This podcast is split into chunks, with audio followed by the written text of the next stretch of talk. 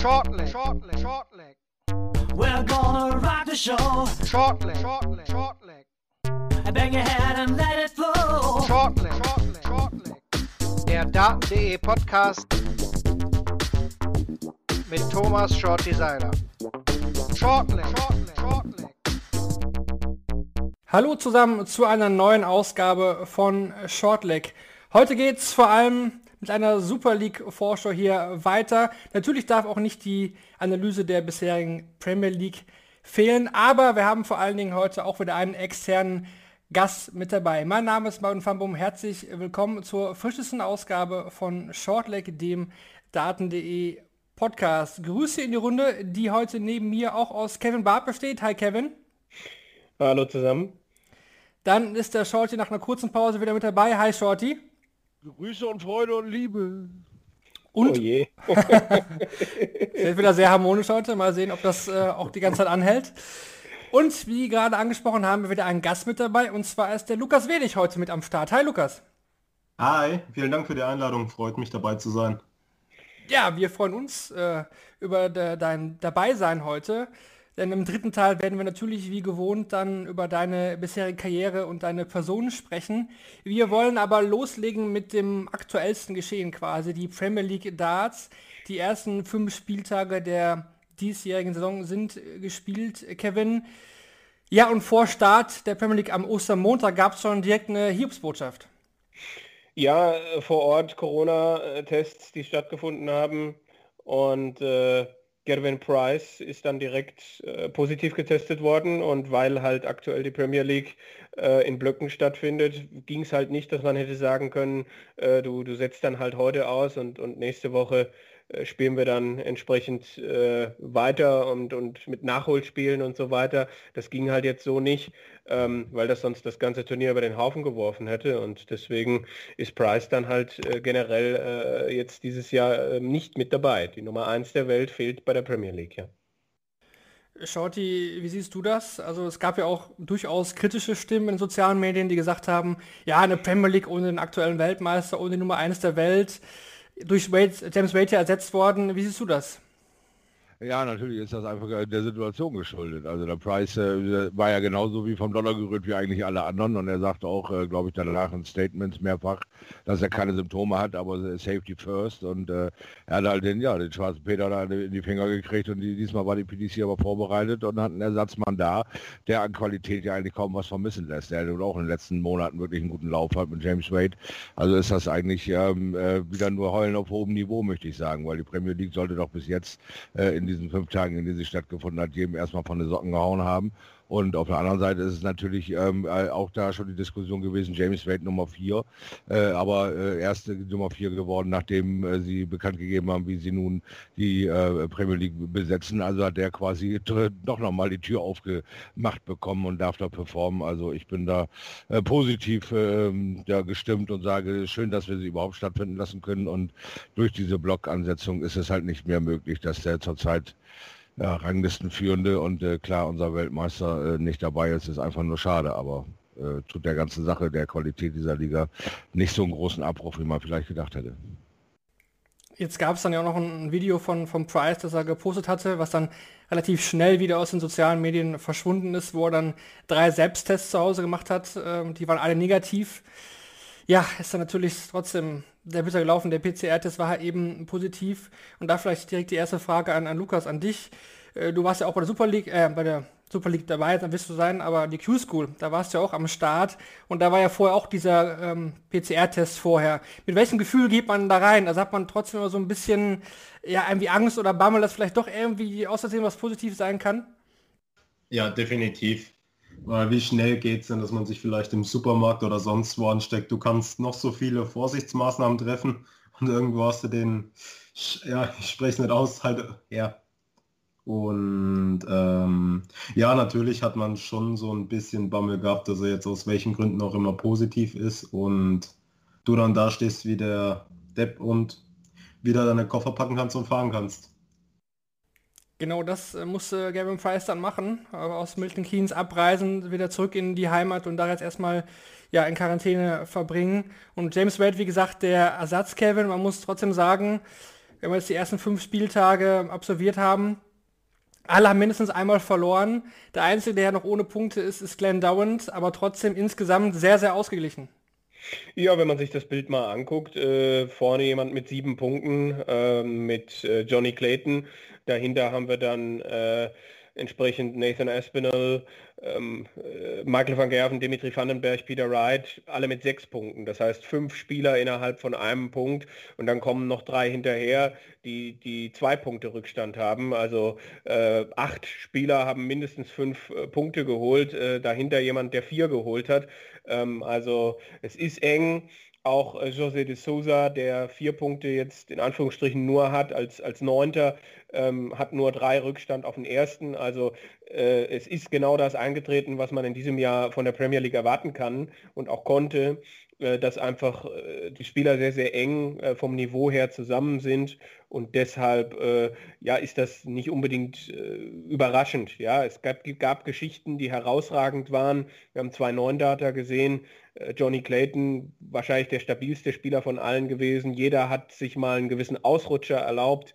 Ähm, auch bei James Wade waren ein paar typische Spiele für ihn mit dabei. Aber es ist sehr, sehr eng, bis auf Glenn Durant, der ja wirklich äh, aus dem Raster rausfällt. Ich hatte ihn zwar als ähm, Kandidat, als einzigen, der für mich klar Kandidat war, äh, nach der Hinrunde auszuscheiden, hatte ich ihn getippt. Ähm, aber dass er dann jetzt da mit null Punkten steht, nach fünf Spielen, das hätte ich jetzt nicht äh, zumindest so erwartet, ja. Schorzi, du hast ja auch äh, zwei Abende für The Zone äh, kommentiert. Ähm, wie siehst du die Premier League? Wer hat dich überrascht äh, im positiven Sinne, aber vielleicht auch im negativen Sinne bisher? Naja, also äh, man kann ja gar nicht an Glenn Durant vorbeigehen, wenn man an Negativität in dieser äh, bisher wirklich qualitativ hochwertigen Premier League spricht, dann ist es einfach irgendwie, dass Glenn Durant zurzeit keinen Zugang findet zu seinem Spiel, zu sich selbst, zu der ganzen Situation.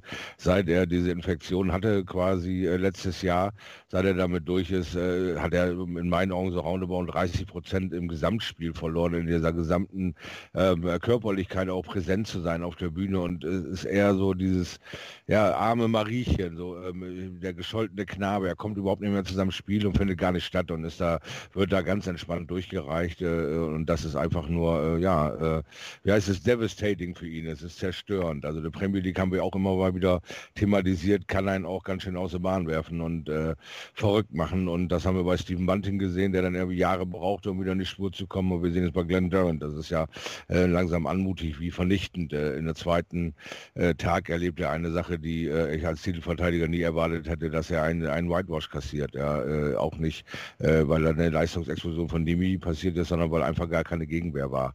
Das war so mehr so zu dem negativen Aspekt. Und zu dem positiven Aspekt ist einfach äh, grandios der Run der äh, Debütanten, ja, mit Johnny Clayton und Dimitri Vandenberg einfach äh, ja, in den ersten vier äh, wieder und mit José de Sousa zwar an Nummer 9, aber die Qualität, die der Kerl abruft, in was für Konter der gerannt ist, äh, mit einem 108er Average sein Spiel nicht zu gewinnen, äh, eins der acht äh, höchsten Losing für Averages, die es je gab. Also äh, faszinierend der Kerl, mit welcher Leichtigkeit er recht Fehler hinnimmt, die andere Leute komplett aus der Bahn werfen würde.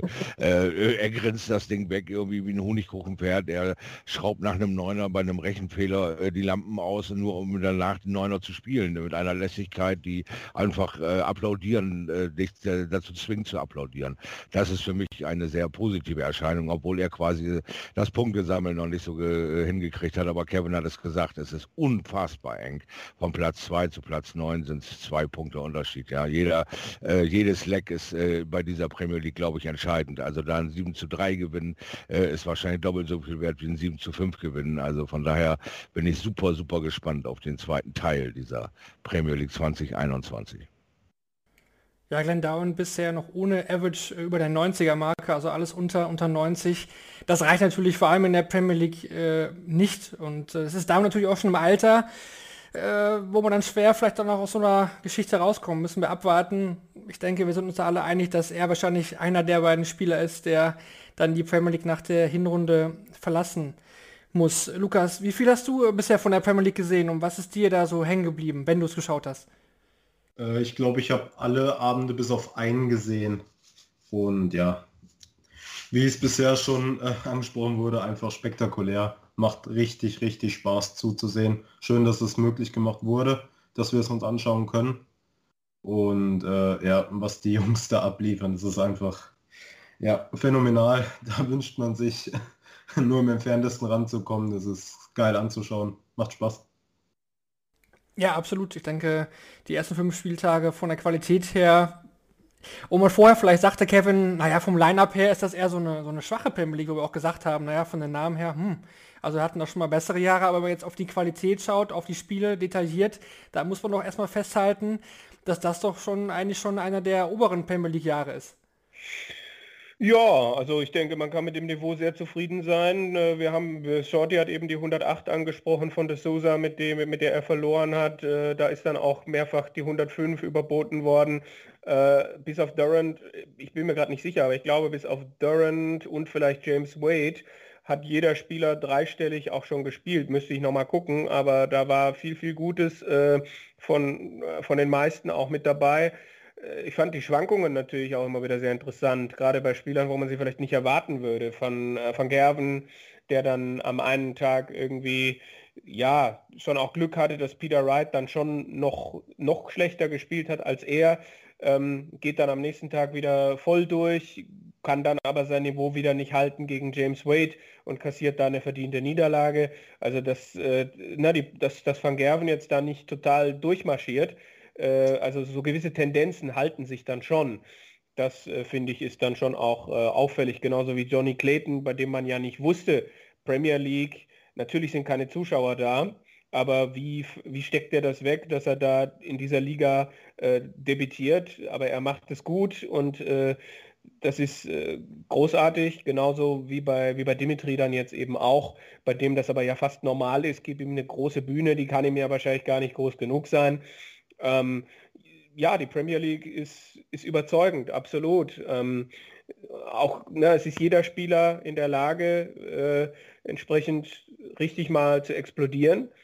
Äh, du, du weißt aber auch bei gewissen Leuten dann manchmal auch nicht, was du kriegst. Ne? Äh, lass es Van Gerven sein, Peter Wright sein, aber auch James Wade, Gary Anderson, das sind so für mich diejenigen, ähm, bei denen ich jetzt gesehen habe, äh, dass ich mich nicht so richtig auf etwas verlassen kann. Ne? Aber äh, es, ist, es ist extrem spannend und äh, hochklassig natürlich auch. Also mir ist da dann hängen geblieben, nicht nur der neuen Data von äh, Johnny Clayton, sondern dass er die letzten drei Legs halt in 9, 11 und 12 gespielt hat. Also mal eben 32 Pfeile für diese drei äh, Legs dann eben benötigt hat. Also das ist schon Wahnsinn, wenn das dann entsprechend passiert. Ne? Und äh, einer schwimmt halt komplett drunter. Sowohl beim Scoring bei Durant gab es große Probleme, habe ich im letzten Spiel gesehen, als auch beim, beim Finishing am, am dritten Spieltag äh, fängt er das, äh, das Spiel an ähm, mit, mit elf verpassten Doppeln am Stück im ersten Leck. Und sowas kann natürlich dann, gerade wenn es nicht läuft, schon mal auch wieder einige Barrieren im Kopf schön, äh, schön nach oben ziehen. Es ist ein Name noch nicht so häufig gefallen, das ist der von Rob Cross Shorty. Oh ja. Da hätte man auch äh, vermeintlich denken können, ah, der hat auch Probleme gehabt die letzten Monate eigentlich durchweg, vor allem im TV, da ging eigentlich nicht viel zusammen, auch auf dem Floor kam er ja seltens mal in die finalen Runden, aber man muss sagen, der hat sich durchaus äh, stabilisiert. Ja, Tendenzen sind wieder da, dass er irgendwie ähm, back on track kommt, das muss man sagen. Aber er macht sich schon wieder Nebenschauplätze auf mit der Diskussion jetzt mit ähm, Wayne Mardell, wo äh, die Diskussion gerade in diesem Internet äh, mit dem ganzen Social Media und den Bedrohungen und diesen Wetten, äh, das heißt, da steht ja irgendwie alles eins zu eins. Die wetten ihren letzten Pfund auf, auf Spieler und massiv werden sie dann bedroht, wenn sie nicht abliefern und das zieht sich da im Kreise durch, dass man da hypersensibel ist und jetzt geht äh, Wayne Mardell los und kritisiert die Pause, die äh, Cross macht, die eigentlich immer gemacht hat und jetzt wieder ausgeprägter und, und auch damit Stabilität erreicht. Und, und, und, dann fängt der Cross an, darauf wieder zu reagieren und sagt, wenn er meine Rechnung bezahlt, dann kann er kann nicht so spielen, wie er das möchte, solange mache ich das, wie ich das will. Das, ähm, die sind alle irgendwie hypersensibel und, und äh, scheinbar so die einzige Kontaktline, die so wirklich nach außen geht, ist das Social Media. Und wenn da eben der Hagel anfängt, dann fängst du sofort an, stutenbissig zu werden. Also Rob Cross sollte einfach versuchen, versuchen, bei sich zu bleiben. Wir haben es alle kapiert und haben alle den Hut vorgezogen, die Konsequenz zu ziehen, sich aus Social Media zurückzuziehen, damit er den Kopf endlich freikriegt. Und er fing gerade langsam an, so ein bisschen abzuliefern. Und jetzt geht mehr oder minder da wieder so ein Nebenschauplatz auf. Äh, ich hoffe, dass das schnell erledigt wird und er in der zweiten äh, Session dieser ja, äh, Premier League äh, einfach weiterhin abliefern kann, damit wir mal ein bisschen weiter rumrätseln können, wer denn nun tatsächlich der zweite Mann ist, der hier geht. Ganz kurz äh, zu der Thematik. Das äh, nächste Ergebnis dadurch war dann, dass äh, Wayne Mardell sich jetzt auch von allen Social-Media-Plattformen zurückzieht, ja. weil er vermutlich genau. dann da entsprechend auch wieder Haue gekriegt hat von Leuten, die dann äh, äh, sich auf äh, die Seite von Rob Cross gestellt haben. Also ja, ähm, ja. ja. genau sowas. Ja, ging ja auch. Oh, Entschuldigung. Ne, gerne, gerne, gerne. Hat die PDC selber darauf reagiert? Oh, das ist eine gute Frage. Ich glaube jetzt, so, sofern du dich als Spieler korrekt auf Social Media verhältst und nicht irgendwie dich darüber lustig machst, äh, äh, dass die Paralympics gerade stattfinden. Ich weiß nicht, wer welcher Spieler das damals war, aber ähm, so, sofern du nicht irgendwie mit Beleidigungen um dich wirfst, äh, lässt die PDC da, glaube ich, viel, äh, viel die Leute gewähren. Also mir wäre jetzt nicht äh, bekannt, äh, dass die sich da, ich meine, es ist ja dann auch Cross, muss sich ja dann auch überlegen, wie Shorty das gerade gesagt hat, was er auch an sich ranlässt und was eben nicht. Wayne Mardell ist, ist jemand, äh, der natürlich Ahnung hat, aber äh, ja, es ist halt dann die Frage, wie, wie, wie, äh, wie sehr muss ich mich als, als Rob Cross bei einem Turnier, das jetzt gerade auch ähm, in diese Blöcke aufgeteilt ist und wo einfach äh, Dinge schnell in eine Richtung oder in die andere Richtung gehen können. Wie sehr muss ich mich dann mit sowas beschäftigen, was ein Experte sagt, wenn ich nicht dessen Meinung bin? Also auch am Freitag zum Beispiel glaube ich, dass Rob Cross zum Beispiel nicht hätte gegen Peter Wright verlieren müssen. Da war er 5-3 vorne, hatte glaube ich auch zwischendurch nochmal Doppel verpasst. Ähm, und da gilt es eben einfach auch auf sich auf sich selber irgendwie zu konzentrieren. Und äh, ich glaube nicht, dass die PDC da irgendwie äh, dazwischen gegangen ist. Nein. Okay. Danke. Aber es wird ja generell gerade wieder viel geklappert, muss man sagen. Ne? Also da, da haut der eine ja den anderen wieder in die Pfanne von Gerven und sagt, na, Peter Wright, äh, ich habe den in der Tasche. Und dann sagt Peter Wright auch dann die Lager, ah, ich werde von Gerven halt das nächste Mal wieder eine Tasche haben. Also irgendwie haben sie alle irgendwie gegeneinander geschossen, aber so richtig äh, erlauben kann es sich eigentlich aktuell fast gar keiner, weil irgendwie hat jeder gegen jeden auch äh, gewinnen oder verlieren kann und äh, ja, aber das ist das, das Übliche, ne? Das ja, aber halt vom, vom, vom Bashing her hat er schon eine neue Qualität von Wright und von Gerben und dann siehst du dieses sehr, sehr übersichtliche Spiel von den beiden und warst doch äh, schwer fasziniert. Das, also ich fand irgendwie, das war so das D und F-Game irgendwie. Das war so, so gar nichts, oder? Also kommt schon mal ganz ehrlich, jetzt wurde bei Fische. Das, da, ich habe gedacht, die beiden wären irgendwie auf dem Campingurlaub und würden da irgendwas machen. Aber das hat nicht viel mit Nachspiel zu tun, was sie da getan haben. Also das fand ich faszinierend. Und dann lässt sich äh, von Gerben noch hinreißen reißen von dem Reporter immer wieder so ein bisschen. Und dann mit diesem typischen Listen, listen. Ich habe Peter in der Tasche und den Sieg in der Tasche. Und jetzt gehe ich. Und dann dachte ich nur, yeah, da ist er wieder. Weißt? Das nächste Spiel hat schon begonnen. Aber die Qualität, die die beiden abgeliefert haben, du lieber Schwan. Also da fiel mir überhaupt nichts mehr zu ein. Bitte mal ein paar Stimmen zu diesem Spiel. Bright van Gerven ich glaube 92 Van Gerven, 88 Wright und, mhm. und Van Gerven hat im Nachhinein dann gemeint, Peter hat äh, ziemlich Mist gespielt und ich war jetzt auch nicht gut, aber ich habe es halt gewonnen. Ja, ist halt die Frage, ob das äh, ob, ob, diese Dinge dann da auch eine Rolle gespielt haben, ne? dass beide irgendwie zu viel wollten ähm, ja, war jetzt kein Premier League-Spiel, das, über das man jetzt in fünf Jahren nochmal reden wird. Ne? Also äh, die beiden hatten schon so viele epische Matches und, und Wright, der seine, seine Matchstarts nicht genutzt hat und so weiter.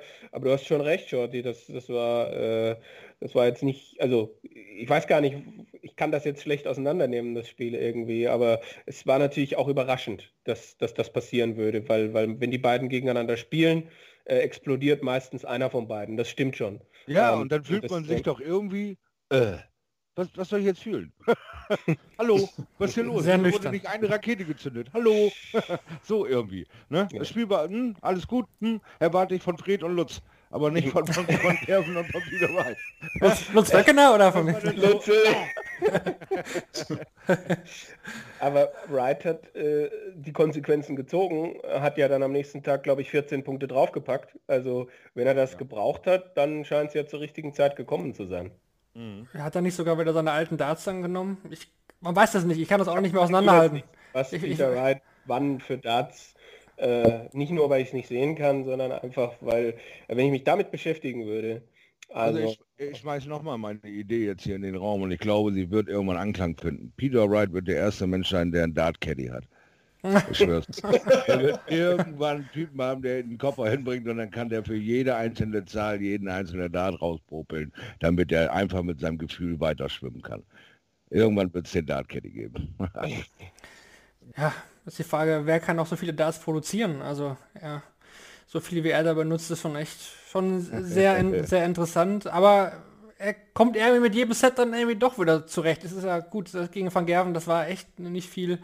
Aber trotzdem, 100 Average dann am Tag da drauf und 97 dann am Tag danach. Also, das, ja, Peter Wright und seine Dartwechselei, das, das haben wir, glaube ich, auch wöchentlich hier dann, wenn wir das besprechen im Programm. Aber wir werden daraus nicht schlau. Ja, dann haben wir eigentlich soweit, denke ich, vieles dazu besprochen. Dann aber trotzdem natürlich noch äh, jetzt die Tipps von euch, sehr interessant. Was glaubt ihr denn, wer neben Glenn Dowan, das nehme ich mal jetzt einfach mir raus, dann die Liga nach der Hinrunde verlassen muss? Es geht ja am 19. bis 22. April dann weiter, inklusive der, der Judgment Night. Lukas, vielleicht willst du vorlegen, was glaubst du? Oder glaubst du auch, dass Dowan das noch schafft? Gerne natürlich auch das, aber was wäre dein Tipp? Äh, nee, also ich glaube kaum, dass es Durant noch schafft. Dazu ähm, kommt der zweite Block viel zu früh. Da kann der, ich glaube kaum, dass der es schafft, in der, in der Zeit so abzuschalten und wieder auf ein Normalniveau zu kommen, dass er sich da noch retten kann.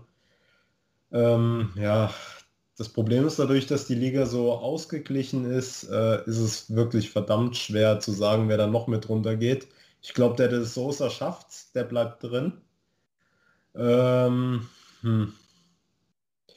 Ganz ehrlich, ich kann mich glaube ich gar nicht festlegen. Ich habe keine Vermutung, wer es sein könnte. Ich bin mal auf euch gespannt. Ja, dann versuche ich es bei Kevin.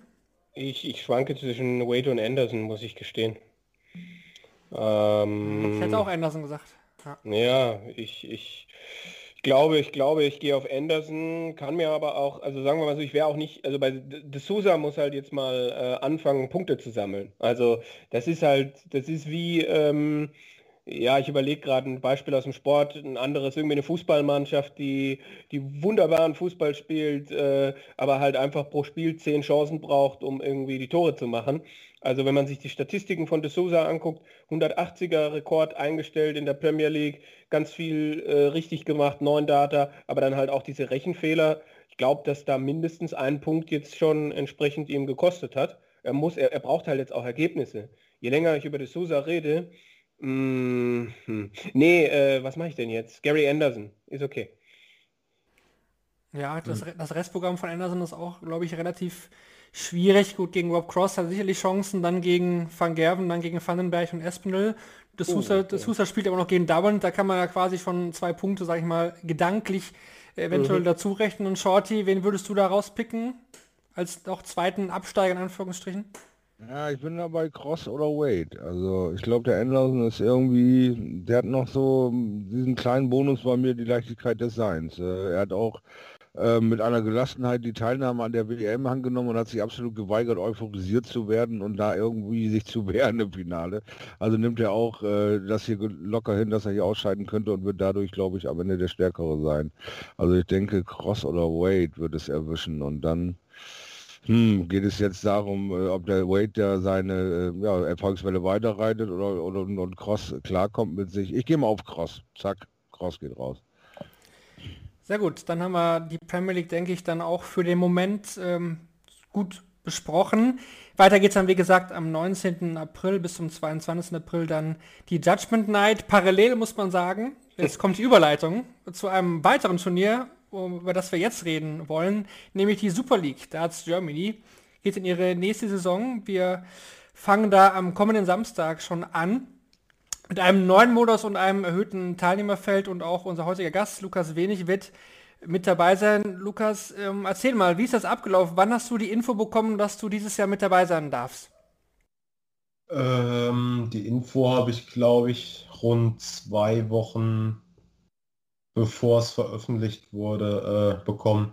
Ähm, soll es natürlich noch geheim gehalten werden, weil es wahrscheinlich noch viel abzuklären gab, auch wegen dem Teilnehmerfeld und so. Aber die hatten da schon bei Zeiten angefangen, auch zu nominieren. Und das genaue Datum habe ich gar nicht mehr im Kopf. Ich weiß nur, dass es, glaube ich, an einem Freitag war, wenn ich mich nicht irre. Aber ja, da kam der Anruf von Philipp und ja, war ein bisschen aus dem Häuschen, muss ich sagen. Niemals damit gerechnet. Ja, kann ich mir vorstellen. Du hast ja auch äh, den Qualifier auch schon, schon mitgespielt. Also Super League auf jeden Fall auch immer auch ein Ziel von dir gewesen. Definitiv, weil es gibt kein besseres Training wie die Super League, bin ich der Meinung. Und ich hatte Anfang 2020, glaube ich, mitgespielt. Da bin ich ja im Halbfinale gescheitert.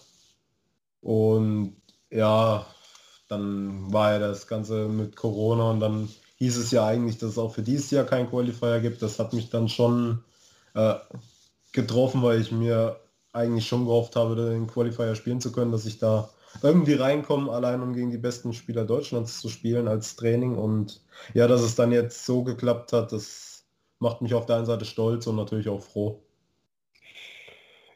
Jetzt müssen ja, wir natürlich, ja. ja gerade gerade die, also ja, Lukas Wenig äh, sieht man natürlich aufgrund der Leistungen in letzter Zeit äh, in der Super League. Ne? Ich meine, worüber man immer diskutieren kann, äh, ist diese Nordkorea-Geschichte da. Ich, ich nenne es jetzt einfach mal so, einfach dieses, äh, diese, diese Willkür mit der da irgendwie die Teilnehmer ausgewählt werden.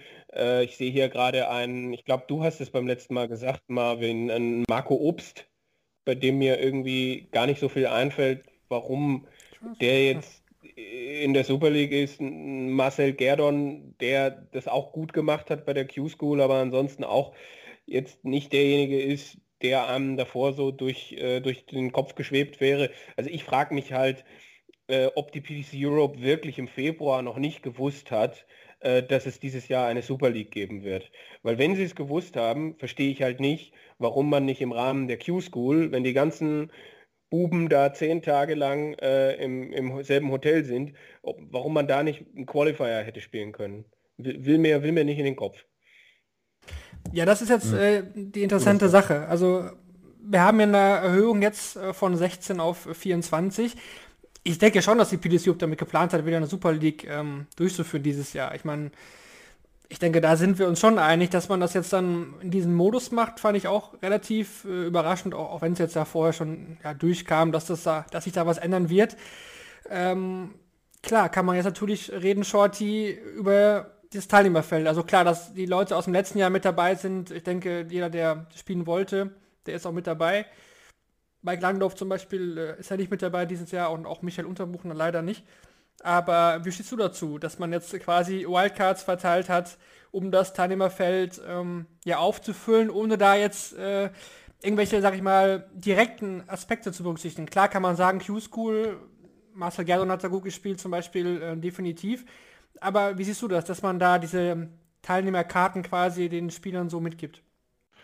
Also erstmal sind wir jetzt schon fast äh, 13, 14 Monate mit diesem ganzen Scheiß beschäftigt, unsere Turnierpläne ständig neu zu erfinden und ähm, lange eingespielte Situationen aufs Übelste verkürzen zu müssen und da dann auch von mir aus die Nordkorea-Situation auslösen zu müssen, um einen Spielplan darzustellen und Leute da daran partizipieren zu lassen, die sich in diesen schwierigen Zeiten auch immer wieder bemüht haben, quasi zu einer Q-School gegangen sind und sich ausprobiert haben oder Interesse an den Formaten der PDC Europe gezeigt haben. Und wir haben hier äh, mit der Super League nun mal eine gewisse Qualität, die wir in Deutschland äh, zusammenfegen müssen, weil wir eben noch nicht so in der Masse aufgestellt sind. Und es ist eine Möglichkeit für all diese Jungs, die sich äh, in die ähm, ähm PDC-Kalender, in die Order of Merit, in diese ganze Bezahlgeschichte reinarbeiten wollen, das als Training zu nutzen. Und äh, niemand, der hier auf der Liste steht, äh, hat es in meinen Augen irgendeine Kritik verdient. Äh, ich sehe auch gar nicht ein,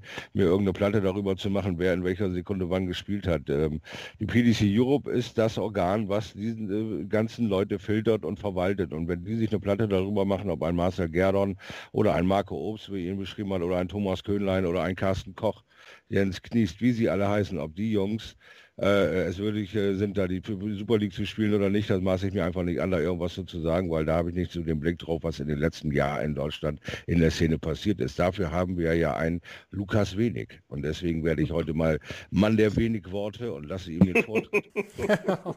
Also ich muss sagen, es hat lange gedauert, bis der erste wenig Witz kam. Ich habe eigentlich schon in der ersten Viertelstunde damit gerechnet. wir haben eigentlich wenig Interesse an sowas. Das ist uns wenig wert, dass wir über so wenig Dinge verfügen, wie wir über dich wissen. Also er beleuchte uns doch ein wenig. Ja, ja. Mittlerweile habe ich ein Sparschwein. Mit schlechten wenig Witzen wird ein Euro eingezahlt. Also ich schreibe mir eine Liste. Wenn wir uns sehen. Dann, dann kannst du mal 5 Euro für Shorty eintragen. Ja, ja. Ich glaube, das schickt nachher nicht. Okay, wir machen eine amerikanische Versteigerung. Ich biete 10. Mindestens. Ich, ich, also, ne, ich glaube, ich glaube... Und lass den doch ein wenig ausreden. Was ist denn euch? Ja, wir, wir, wir, reden doch gleich noch im dritten Part über, über Lukas Wenig, glaube ich. Äh, ich ja, wollt, das ist nicht zu wenig. Ja, ich wollte... ich wollte wollt nur noch mal kurz sagen, ich, ich, ich werde es mir auch anschauen. Ja? Ich finde ich find das, find das Format mit den 24 Spielern und Gruppenphase und äh, äh, dann nochmal Gruppenphase, ich, ich finde das, find das interessant. Ich äh, werde werd, äh, versuchen, keinen Dart zu verpassen, sofern das eben geht, wenn dann stellenweise an, an sechs Boards gleichzeitig gespielt wird. Aber äh, ich finde es natürlich interessant. Ich frage mich nur einfach, ob, ob es nicht möglich gewesen wäre, äh, eine, eine, offene Qualifikation im Februar zu machen. Das ist das Einzige, was ich mich frage. Und ansonsten äh, gucke ich da sehr interessiert drauf. Finde es auch interessant, dass jetzt Max Hopp dieses Jahr wieder noch dabei ist. Hab halt mhm. die Befürchtung, dass bei fünf Tourkartenbesitzern am Ende auch einer von denen die Super League gewinnt und dann sich für die WM qualifiziert und wir dann quasi einen Deutschen weniger haben, weil es wird ja auch dieses Jahr so sein, dass der äh, Zweitplatzierte der Super League dann äh, nicht nachrücken würde, ähm, sondern dass der Sieger der Super League automatisch als internationaler Qualifier zur WM geht und dann irgendwer von der Pro Tour nachrücken würde. Das sind so die kleinen Unwägbarkeiten, ähm, die mir so äh, im, im, Bezug darauf irgendwie durch den Kopf gehen. Und auch unwägbar finde ich genauso, dass ich dann bei der PDC auf Englisch lesen darf, dass die ähm, diejenigen, die in der ersten Gruppenphase ausscheiden, dann irgendwie nächstes Jahr ähm, quasi sich, wie war das, absteigen oder neu qualifizieren das müssen? Teilnehmerfeld bilden. Also die 16, ja. die nach, nach der ersten Stage weiterkommen, bilden automatisch das Teilnehmerfeld genau. für nächstes Jahr. Das, das darf ich dann bei der PDC auf Englisch lesen, aber bei der PDC Europe darf ich es nicht lesen. Also da frage ich mich dann, hat das die PDC einfach rausgehauen, weil weil oder stimmt es wirklich? Vielleicht kann man da den Lukas mal fragen. welche Infos hast du da? Äh, ja, ich habe es ja gerade schon mal. Ähm, ich, ja, ich, das, ist, das ist eine Frage, ob ich das überhaupt sagen darf, ob das. ich weiß nicht, ob das geheim ist oder nicht. Es stand halt, stand halt bei der PDC auf Englisch drin und bei der PDC Europe hat es gefehlt. Eben das, was du sagst. Na, diejenigen, die durch die erste Gruppenphase durchkommen, sind nächstes Jahr 2022 bei der Super League mit dabei. Ich meine, wenn du diese Info hast, dann wird es ja wohl auch so sein. Ne? Es ist halt ja. interessant, dass, dass es die, die einen bringen und die anderen eben nicht.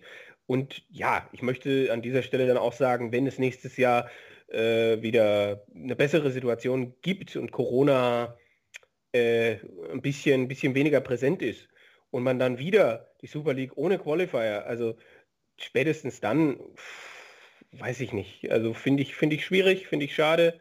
Aber äh, ich werde es mir anschauen. Ich habe auch Bock drauf, ganz klar. Und ich bin total gespannt und ich traue auch dem Lukas wenig zu, da weit zu gehen, um da mal wieder ein bisschen äh, die, die äh, sportliche Komponente auch wieder einzustreuen. Danke. also, also, mir ging es ja nochmal darum, das nochmal kurz ähm, auch nochmal von mir äh, klarzustellen. Da geht es überhaupt gar nicht um irgendwelche Namen oder Spieler, die sie irgendwie nicht verdient hätten oder sonst was. Ich glaube, äh, Kevin und mir geht es vor allen Dingen darum, dass da einfach mehr Transparenz gewünscht wird. Also wenn man gesagt hätte, wir nehmen die besten noch nicht qualifizierten Deutschen von der Q-School All of Merit zum Beispiel, dann wäre das... Glaub, das ja? ja? gerne. Äh, Ähm, ich glaube, so wurde auch gewählt. Es gibt, es wurde, glaube ich, gesagt, drei Plätze gehen von der besten, von der Q-School Order of Merit. Zwei oder ein paar Plätze gehen dann noch an die äh, Tourcard-Holder und die eine beziehungsweise zwei Wildcards sind halt dadurch aufgekommen, weil der Gabriel, Gabriel Clemens rausgefallen ist und dann ein Michael Unterbuchner und ein Mike Langdorf gesagt haben, sie spielen jetzt. So sind dann wahrscheinlich diese Wildcards im Nachhinein noch entstanden. Aber es wurde uns gesagt, dass es auch gewählt wurde aus der Q-School Order of Merit. Das ist äh, interessant. Also dann nehme ich zumindest das ein oder andere zurück. Ich finde es halt schade, dass es nicht, also mir geht es jetzt nicht darum, dass ich irgendwas gegen Marco Obst oder gegen irgendwen habe. Ich sehe nur einfach die Liste und denke, okay, äh, wie, wie ist das zusammengekommen und warum und weshalb? Und äh, es ist, also wenn ich wenn ich jetzt von dir höre, Lukas, dann verstehe ich ein paar Dinge. Es, mhm. Ich weiß nicht, es hätte vielleicht zwei Minuten gekostet, das noch irgendwie äh, hinzuschreiben, aber es ist wie es ist und ja, also ich bin, äh, ich wollte hier wollte nur noch mal ne, meine, meine Bedenken entsprechend äußern, aber wenn das Ding am Samstag läuft, wenn da am Samstag die ersten Pfeile fliegen und es wird ja auch einen Livestream geben, ähm, dann bin ich da absolut mit dabei und bin sehr, sehr gespannt, weil wir wissen ja leider auch noch nicht, wie die Töpfe eingeteilt sind für die Auslosung. Es gibt ja auch noch keine Gruppen. Wie schön wäre denn das jetzt gewesen, hier die, äh, hier die Gruppen durchzugehen? Also das wäre ist ja, ist ja fast immer wie Weihnachten. Aber äh, naja, müssen wir warten. Ja, leider. du weißt auch noch nichts. Wir haben es vorhin nee, schon mal geklärt. Du weißt noch nichts. Genau, also definitiv, also ich bin auch, äh, dieses Format finde ich auch mega gut, muss ich sagen. Also ich finde das sehr interessant, äh, vor allen Dingen, da quasi immer neu durchgemischt wird. Also man hat dann zwei Tage Vorrunde quasi, in Anführungsstrichen, dann werden die Ohren auf Null gestellt. Ich finde, das sorgt immer für, für mehr Frische, man kann sich auf nichts äh, ausruhen. Trotzdem, wie gesagt, dann nochmal, Transparenz wäre halt schön gewesen, wenn die Info jetzt da ist. Man kann es ja vermuten, dass es äh, ein bisschen anhand der Q-School Out of Memory gemacht worden ist, dann kann ich ja auch die zwei Zahlen nehmen und schreiben. Das wurde anhand dessen gemacht. Und auch die Sache äh, mit Kevin Münch, dass er da reingehört, äh, definitiv äh, absolut klar. Er war ja auch letztes Jahr, oder ist ja Mitgründer der Super League, hat er ja auch bei uns im Podcast gesagt. Also Super League äh, kommt ihn keiner so schnell raus, er wird immer spielen, wenn er kann. Fand ich halt nur sehr interessant, dass am Samstag kann man die Infos für alle, dass dieses Teilnehmerfeld jetzt aufgestockt wird. Aber Spieler Nummer 24 war halt noch nicht bekannt. Kevin Münch hatte man da explizit nicht genannt, dass er freiwillig absagt, wie zum Beispiel an Mike Langdorf. Und am Montag, glaube ich, kam schon die Info, ja, 24. Spieler ist Kevin Münch. Kann man halt auch überstreiten, wie man sowas bekannt gibt, ob man da vielleicht sogar noch einfach zwei Tage wartet oder so, ich weiß es nicht. Naja, egal. Äh, zum Teilnehmerfeld denke ich nochmal kurz erwähnt, wer denn alles dabei ist. Wir haben jetzt schon viele Namen gesagt, aber noch nicht eben alle. Also Kevin hat schon erwähnt, Max Hopp ist äh, wieder mit von der Partie hat das Ding ja auch früher schon mal gewonnen. Gabi Clemens darf nicht mehr teilnehmen, weil er in den Top 32 äh, der PDC Order of Merit spielt, äh, steht. Er hätte gerne äh, teilgenommen, das hat er auch nochmal gesagt, äh, auch als aus Trainingszwecken natürlich. Aber dass er sich für die WM qualifiziert, das ist ja, äh, ja absolut klar, muss man sagen. Also wahrscheinlich sogar über die große Order of Merit, wenn nicht dann eben über die Pro Tour. Das mhm da braucht man nicht drüber diskutieren. Dann, ja, das Teilnehmerfeld aus dem letzten Jahr ist komplett wieder mit dabei, außer Mike Langdorf und Robert, äh, Mike Langdorf und Michael Unterbuchner. Dafür aber eben Robert Marianovic wieder zurück und auch Martin Schindler. Die sind dann wieder mit dabei. Ähm, Schindler wurde ja auch damals zum Beispiel per Wildcard äh, nach einem Spieltag äh, reingeholt in der Super League. Also das gab es auch schon so eine, früher so eine schon. Causa, war das wieder so eine Causa Pietreczko? Ich glaube, dass das damals, äh, dass er den ersetzt hat. Entschuldigung. Ja, ja. Ich meine, das war so tatsächlich, glaube ich, äh, damals. Ja. Ähm, ja. Einer der beiden Jahre, wo Ricardo dann nicht zu Ende gespielt hat. Genau, und dann eben halt viele neue Gesichter. Stefan Hills ist mit dabei, Marco Obst, äh, Franz Rotsch ist mit dabei. Definitiv auch verdient, äh, vor allen Dingen auf, auf guter Leistung. Letztes Jahr European Tour und auch generell ein sehr interessanter Mann. Nico Springer, auch Debütant. Ähm, ja, und eben auch Lukas Wenig. Zum ersten Mal mit dabei bei der Super League. Und auch Florian Hempel ist auch ein neuer Mann der Super League, aber eben auch Tukat-Holder. Und äh, ja, da freue ich mich auch drauf, dass der Flo es endlich dann auch wieder Dart spielen kann, nachdem er ja schon so viele Turniere leider absagen hat müssen. Genau. Müssen wir jetzt, müssen wir jetzt noch fragen, wer das Ding gewinnt oder, oder was, was äh, auch, ja. Ich wollte noch kurz den Modus nochmal genauer erläutern. Ähm, oh ja. Wir haben jetzt so ein bisschen drüber gesprochen. Aber es geht dann ja am, am Samstag los, am Samstag und Sonntag die Vorrunde. Wir haben vier Gruppen A6 Spieler. Ähm, zweimal wird gegeneinander angetreten an den beiden Tagen. Ähm, Best of 11 Legs, klassischer Modus. Und die zwei letzten pro Gruppe scheiden aus und sind dann äh, ausgeschieden aus der Super League. Und eben, wie jetzt schon erwähnt, die 16, die dann in die Zwischenrunde einziehen, sind dann auch das Line-Up für die Super League 2022, in welcher Form auch immer. Wir haben dann die zwei Gruppen A8 Spieler. Eigentlich wie im letzten Jahr, wo das auch auf live auf Sport 1 gekommen ist. Da wird wieder jeweils zweimal gegeneinander gespielt an zwei Tagen und dann die Top 4 beider Gruppen ziehen dann in die Finalrunde ein. Dann wird dann über Kreuz im, im Ko-Modus gespielt im Viertelfinale und dann das Finale am 22. April und Halbfinale. Parallel zur Judgment Night der Premier League. Also am einen Tag haben wir dann Finale Super League und Judgment Night Premier League. Äh, von den Zeiten her Super League ein bisschen, ein bisschen früher und dann kann man direkt umschalten zur Premier League äh, Judgment Night. Also auch ein sehr interessanter Darttag dann. Ja. Äh, ja. Und das an einem, an einem äh, Dings, äh, warte mal, was ist denn das? Ein Donnerstag. Krass. Genau. Ja, das ist auf jeden Fall auch die, die Sache, Lukas. Ähm, das ist jetzt durch die Woche auch. Wie sieht es da bei dir aus? Jobmäßig musst du dann auch wieder ein paar Urlaubstage nehmen oder wie sieht es da aus bei dir? Ja, also nächste Woche habe ich komplett Urlaub, gehen ja ein paar Tage für drauf, aber macht man ja gerne.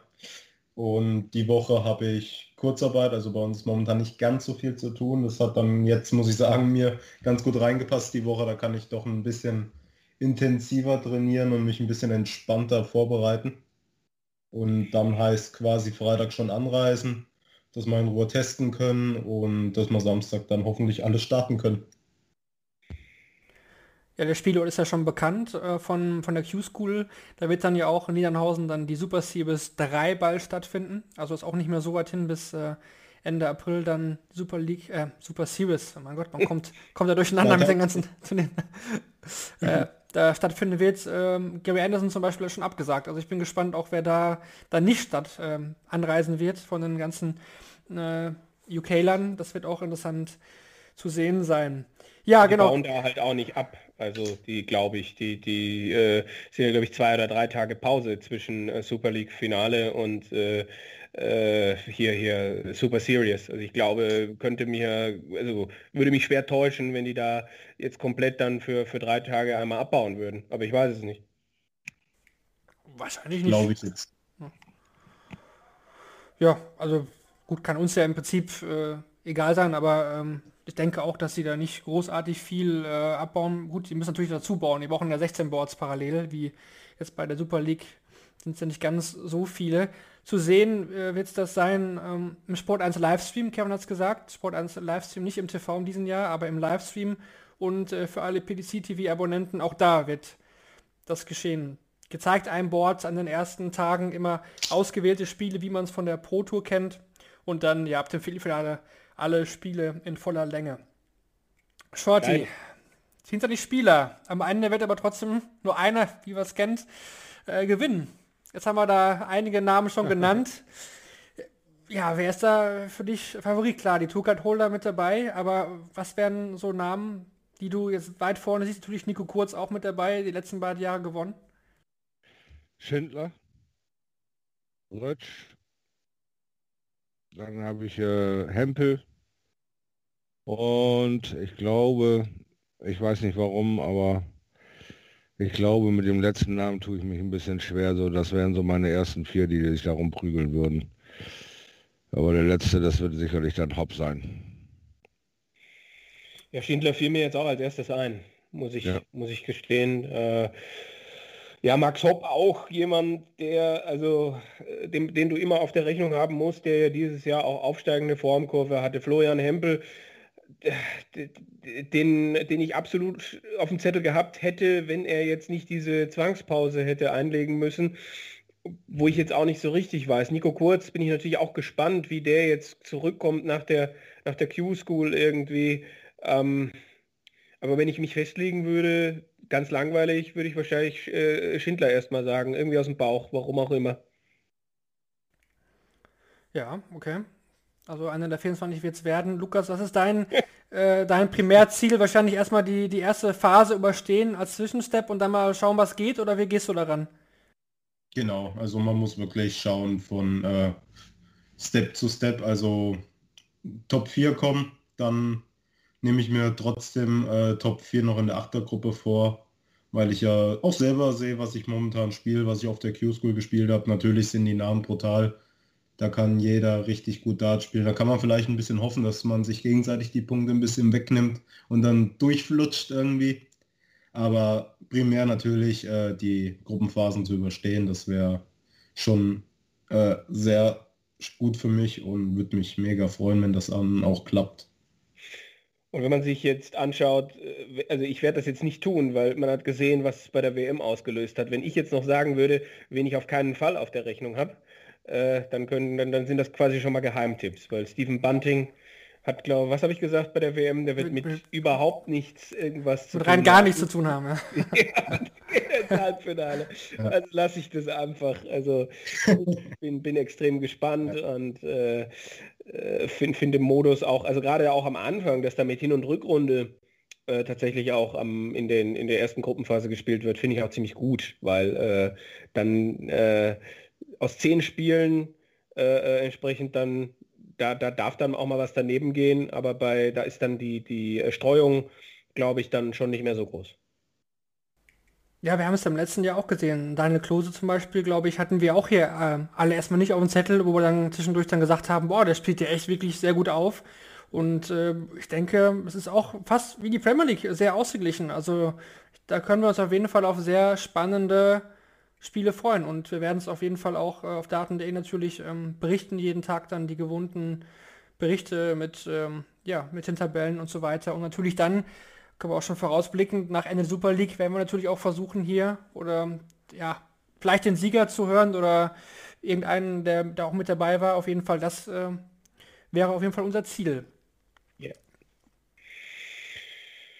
Ja, dann denke ich, haben wir schon den, äh, den zweiten Teil auch schon besprochen und können dann jetzt äh, zum dritten Teil, unseren äh, Gastteil, übergehen, indem wir dann immer über unseren heutigen Gast, in dem Fall Lukas Wenig, sprechen also ein bisschen über die Karriere reden, was ist bisher passiert, was soll noch passieren.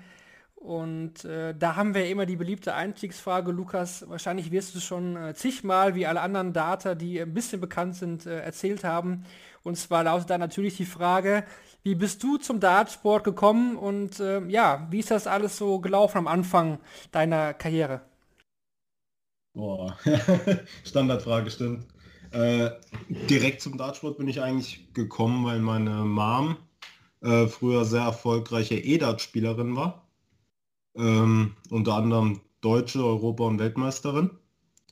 Und ja, dann hatten wir schon in der, oder als ich noch ein kleiner Bub war, einen E-Dart-Automat daheim, dann habe ich natürlich ein bisschen drauf geworfen. Und als ich dann 14 Jahre war, bin ich mit meiner Mom nach Dettelbach gezogen und ihr damaliger Freund, äh, der Steffen Drescher, der hatte eine, oder hat eine Kneipe, das Bistro Peanuts in Wilbach. Ja, und da ist man dann zwangsläufig dazu gekommen, da vermehrt da zu spielen. Und ja, dann hat sich das halt so ergeben.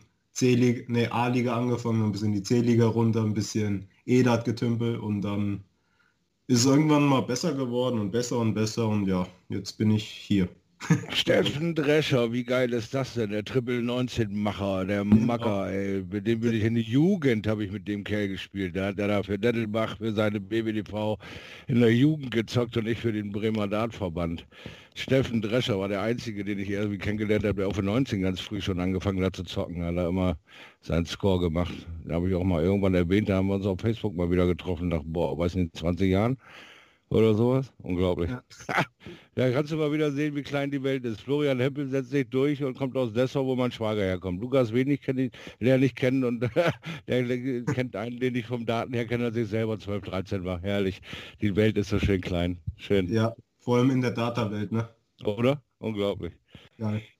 Das ist, ist, immer großartig, diese, diese Querbezüge von Shorty. Ähm, manchmal muss man ihn fragen, aber jetzt gerade, also das, das macht diesen Podcast dann auch aus. Das ist äh, fantastisch. Ähm, was würdest du denn sagen, war der Faktor, dass es besser geworden ist? Also wir haben ja letztens hier einen Mentalcoach auch zu Gast gehabt, äh, der dann halt sagt, es ist in Deutschland noch nicht so, dass, äh, dass das irgendwie alles gesteuert ist, dass äh, es eine, eine, Struktur gibt, wie, wie junge Spieler aufgebaut werden. Du triffst halt dann zufällig mal auf den richtigen, der dir die richtigen Dinge zeigt. Äh, wie, wie ist es denn bei dir gewesen?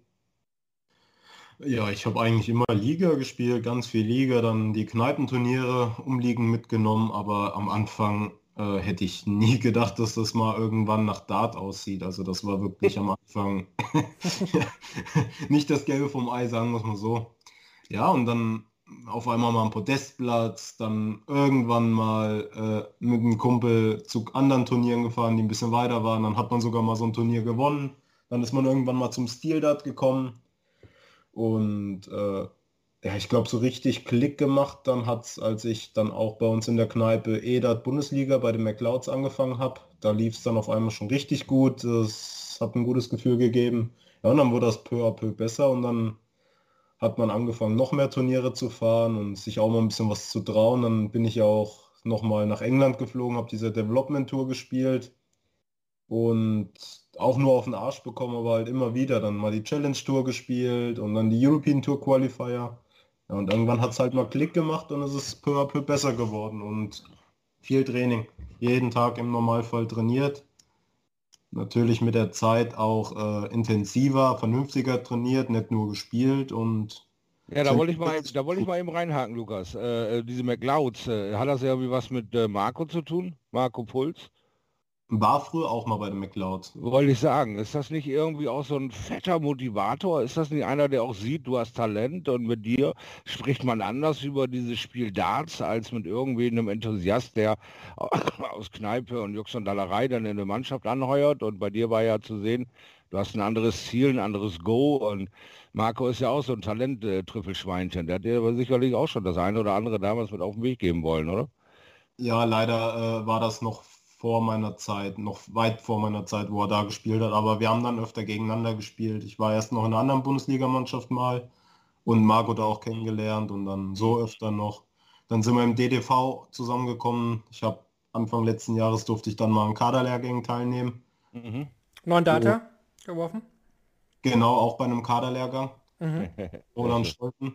Und ja, aber Marco, unheimlich. Äh, auch immer gute Gespräche geführt und allgemein und kann einem immer noch mal Tipps mit auf den Weg geben.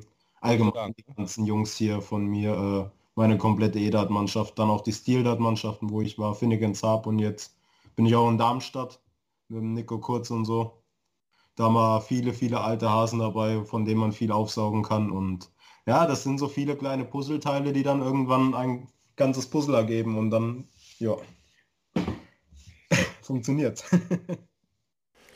ich finde es auf jeden Fall interessant, dass du ähm, das erzählt hast auch, oder wie selbstverständlich erzählt das. Ich bin mal dann nach England geflogen, Development Tour oder Challenge Tour. Das ist ja so eine Sache, wo wir bei vielen sagen, wir würden uns mal wünschen, dass sie es eben versuchen, dass sie diese Turniere mitnehmen, dass sie Challenge Tour spielen, auch wenn es mit der Tourkarte nicht geklappt hat. Wie war das für dich? War das selbstverständlich? Ähm, oder wie hast du es auch finanziell halt äh, stemmen können? Das ist ja auch eben äh, keine so billige Geschichte. Hm, ich habe drauf gespart, weil ich dachte, okay, äh, versuch's halt jetzt mal da, schaust einfach mal, was sich vielleicht entwickelt. Ich habe drauf gespart und gesagt, ich mache das jetzt einfach mal. Damals, ich habe leider zu spät, muss ich sagen, damit angefangen. Ich habe in meinem letzten Jahr, wo ich die Development Tour spielen durfte, erst damit angefangen. Dann bin ich mit Sebastian Polen nach Wigan geflogen, der hat mich da mitgenommen, der war da ja schon erfahren. Und es war mal cool zu sehen. Ich wollte einfach mal sehen, wie sieht das Ganze da drüben aus weil man das von hier kannte und wenn man da drüben ist, dann sieht man das Ganze nochmal mit anderen Augen. Und dann das erste Wochenende in Wigan gespielt, gute Spiele gehabt dabei, nicht so viel gerissen. Und dann sind wir nochmal nach äh, Hildesheim zur zweiten Development Tour gegangen. Da habe ich ja dann diesen German Qualifier gewonnen und mich direkt für die Jugend-WM noch qualifiziert. Ja, und das hat das Ganze, glaube ich, dann losgetreten. Dann habe ich mir gesagt, okay, Jetzt versuchst du halt noch mehr zu spielen. Dann mal mit der Q-School, dass ich die European Tour Qualifier spielen kann. Und ja, an jeden Jungen, der überlegt, es zu machen, macht es. Bereuen werde das nicht, wenn es nicht mehr sich ergibt, dann ist es halt so, aber ihr könnt es euch nachher nicht vorwerfen, dass ihr es nicht versucht habt. Und es kann bei jedem irgendwann mal Klick machen. Und deswegen machen, Erfahrung sammeln, genießen und ja. Also ich, ich finde es echt, äh, echt super, weil das äh, Kevin ja auch eine Sache war, wo wir gesagt haben, da würden wir uns äh, wünschen, dass das viele deutschsprachige Spiele auch vermehrt dann dann angehen. Klar kann die, die Challenge Tour auch ein Minusgeschäft sein, die Preisgelder sind da nicht so hoch, man hat die Reise, man hat die Hotelkosten, aber man hat eben auch vier Turniere, Spielpraxis auf Ja. hohem Niveau. Ja, konditionell natürlich bestimmt auch anspruchsvoll, oder Lukas? Ja, also ich bin ehrlich, du fährst, fliegst die ersten Wochenenden da nicht drüber, um Geld zu verdienen. Es ist sehr teuer und du wirst es nicht ansatzweise im Normalfall finanziert bekommen. Ich habe wirklich gesagt, für mich ist es eine Erfahrung. Ich werde damit das Wochenende nicht bezahlen und dann mit dick Profit nach Hause gehen. Dafür ist die Qualität da einfach zu hoch. Wenn ich jetzt nochmal rüberfliege, sobald das geht, dann gehe ich mit einem anderen Ziel. Und dann sage ich mir, okay, ich habe mittlerweile selber die Qualität, mich vorne letzte 16, letzte 8 reinzuspielen, weil ich mittlerweile durch diese Erfahrung auch gesehen habe, was möglich ist. Und ja, also ist, Geld ist zwar immer entscheidend und äh, es ist alles sehr, sehr teuer, aber manchmal ist die Erfahrung auch ein bisschen mehr wert. Wenn man Bock drauf hat, sollte man das eine Mal äh, Urlaub sparen oder nicht auf einen normalen Urlaub sparen, sondern sowas mal mitnehmen und das kann einem vielleicht dann für die deutschen Turniere extrem weiterbringen. Deutsche Turniere vielleicht ein gutes Stichwort. Äh, deine ersten Bühnenerfahrungen auf der European Tour, da warst du jetzt schon bei zwei Events mit dabei. Wie war das so? Ja, als ich mich damals in Saarbrücken qualifiziert habe, habe ich auch selber nicht damit gerechnet, dass ich mich so schnell wirklich dafür qualifizieren kann. Und dann die Erfahrung da oben gegen Chris Doby, da waren ja damals noch Zuschauer, das war in Saarbrücken, da hat man glaube ich an dem Abend, weil äh, Gaga dann auch gegen Barney gespielt hat, waren glaube ich schon 700, 800 Leute da. Und das, ah, ich kriege immer noch Gänsehaut, wenn ich dran zurückdenke. Ich schaue mir auch öfter nochmal das Video an, um einfach dieses Gefühl wieder hochzubekommen. Und das zweite Mal war ja dann direkt nach dem Lockdown in Hildesheim das erste European Turnier wieder. Da habe ich dann ja auch die erste Runde sogar geschafft gegen Cody Harris. Hab dann in der zweiten Runde ja ganz dezent auf die Fresse von Chissy bekommen, aber es war trotzdem cool. Also. Saarbrücken erinnere ich mich noch sehr gut, da war ich auch äh, vor Ort. Und da ist auch dieses wunderbare Profilbild entstanden auf Facebook von dir. Ich glaube, das ist Ja. aber das, was ich ge gemacht habe damals mit meiner Handykamera. Tatsächlich. ich äh, fällt mir gerade nur ein. Auf jeden Fall, da genau, habe ich auch zum, zum ersten Mal äh, gesehen auf der, auf der Bühne und dann gegen Chris Doby, das ist schon gesagt, dann ähm, war trotzdem 4 zu 6 war ja trotzdem auch ein gutes, gutes Spiel von dir. Also, also für, wir haben auch schon andere Debütanten gesehen, die auf der European Tour Bühne da im ersten Spiel äh, große Probleme hatten. Mhm. Ja, ich war selbst überrascht. Auch Äh, von, War da, äh, also ist, ist es denn jetzt äh, so, dass, dass du dich dann auch äh, von Anhieb auf der Bühne irgendwie wohlgefühlt hast oder äh, dann auch jemand bist, der, der sagt, ich spiele gerne auf der Bühne? Oder würdest du sagen, äh, ich muss mich da immer noch dran gewöhnen und, und ähm, brauche da noch mehr äh, Spielpraxis da oben? Wie, wie ist das? Es gibt ja Spieler, bei denen läuft das von jetzt auf gleich. Bühne, zack, das ist, nenne ich jetzt so das äh, Vandenberg-Syndrom so ein bisschen. Mm, Also ganz wohl fühle ich mich noch nicht. Es war besser, als ich es erwartet habe. Äh, beim Walk-On dachte ich, äh, ich krieg keinen Dart an die Scheibe, so habe ich gezittert, aber als das Spiel losging, war es irgendwie doch wie Klick weg und Fokus. Als es dann zum Ende hinging, habe ich dann doch gemerkt, als ich das dann realisiert habe, da hatte ich ja auch, glaube ich, äh, drei Darts oder so zum 5-4, äh, zum 5-3 in dem Moment da ist es mir dann, habe ich es wahrscheinlich real, realisiert, was passieren kann und da habe ich dann gemerkt, dass ich noch nicht so weit bin. Gegen Cody Harris habe ich das dann schon besser hinbekommen, da war ich ja auch 4-0 vorne, habe da zum 5-0, dann kommt er noch auf 4-4 ran, weil ich auf einmal wieder voll den Einbruch bekomme, habe dann noch die Kurve bekommen, aber gegen Chissy habe ich es dann vom Gefühl her nicht mehr hinbekommen, ansatzweise ähm, cool zu bleiben. Und der hat mich dann so überrannt, da habe ich gemerkt, okay, das wird noch ein paar Spiele dauern, bis man sich wirklich wie zu Hause fühlt oder so. Es war aber, glaube ich, auch dieser typische Samstags-Chizzy, der irgendwie äh, bei dem alles gelingt, ja, und wo dann die Engländer so, oh, Chizzy, 115 average, what a man, oh, can he, can he do it again? Aber am nächsten Tag sieht man halt, dann spielt er halt eine, vier- eine 84 und man denkt so, oh, where's Chizzy gone? Und, also, das ist halt so ein bisschen, äh, dass das immer noch, aber ja, du bist halt, glaube ich, in den Samstags-Chizzy reingerannt. Das ist so, äh, ja, aber Äh, ich weiß gar nicht, Marvin, ich, ich würde ich würd gerne über, über die Q-School 21 nochmal reden wollen, es sei denn, du hast irgendwie äh, von der Reihenfolge nochmal was ja, anderes. Ich habe noch eine Sache zuvor. Ähm, Dutch Open 2020, äh, letzte 32 gegen Paul Hogan verloren. Dutch Open ist ja auch nochmal ein spezielles Turnier. Ich meine, Shorty wird ja auch noch was zu sagen können. Ähm, das war bestimmt auch nochmal eine krasse Erfahrung. Das ist ja das teilnehmerstärkste äh, Dart-Turnier so der Welt. Äh, Dutch Open, erzähl nochmal da, wie, wie, wie war das für dich, so eine Fülle an Teilnehmern vor Ort?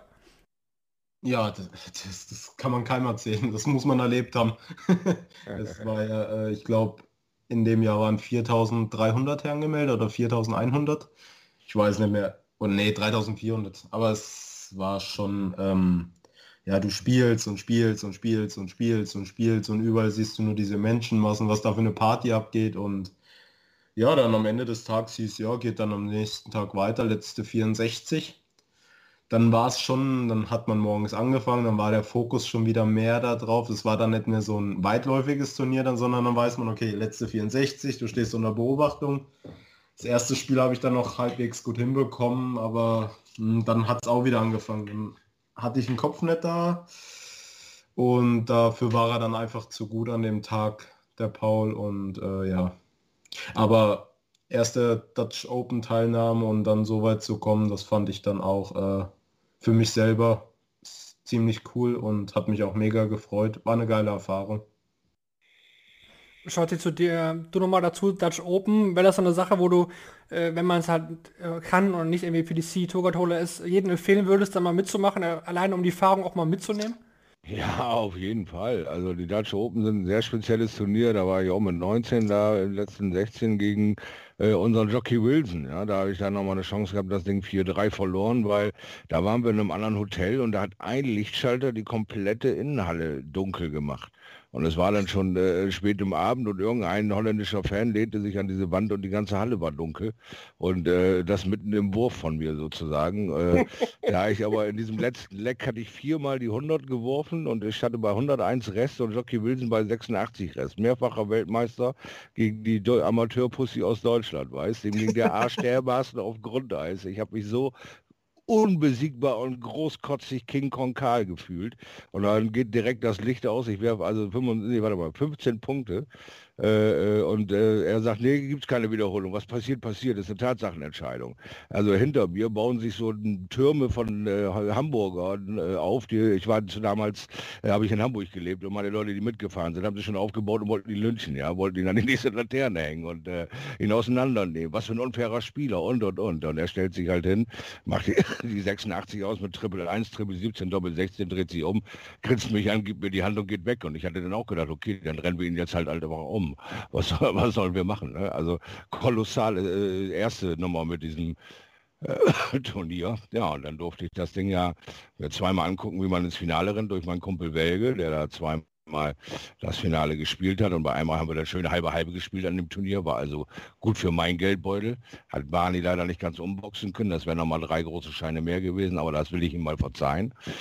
Ja, und dann zwei Jahre später durften wir das im Doppel gewinnen und das dann äh, Halbfinale halt gegen Barney und Wade, äh, wo wir danach eine Szene gesehen haben wie aus einer anderen Welt. Also hat der Barney den Wade zusammengefaltet wie ein altes Handtuch, weil äh, Wade äh, die Überheblichkeitsschiene gefahren hat und sagt, gegen die Deutschen brauchen wir uns nicht äh, einwerfen, da den, vernaschen wir so.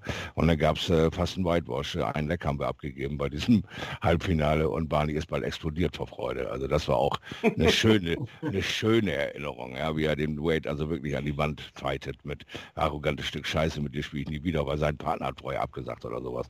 Also die hätten normal auch gar nicht zusammengespielt und kommen bis ins Halbfinale und dann macht Wade diese Nummer da. Ne? Und äh, damals war der große Angstgegner Welge, ne? weil die beiden kannten sich von der Nationalteam und Barney hatte keine gute Bilanz im Einzel gegen Welge. Welge war in Deutschland, äh, glaube ich, der Einzige, der, ich weiß nicht, weit über zwei Jahrzehnte gegen Barnefeld eine positive Bilanz hat.